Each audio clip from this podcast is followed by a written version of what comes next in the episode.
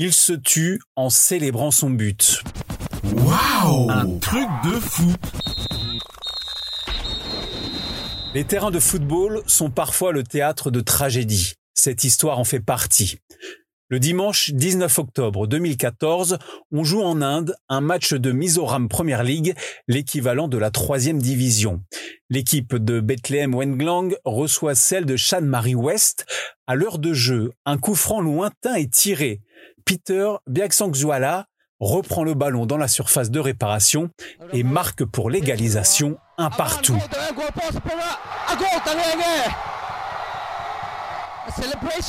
Fou de joie, le joueur de 23 ans célèbre son but d'une suite de sauts périlleux et retombe sur la tête.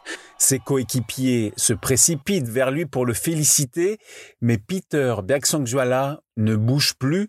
L'arbitre et les joueurs font signe au médecin pour qu'il se dépêche de venir, mais rien à faire, le buteur ne se relèvera pas. Évacué du terrain sur une civière, puis transporté vers l'hôpital le plus proche, l'opération pour tenter de le sauver ne fonctionne pas. Le joueur meurt cinq jours plus tard.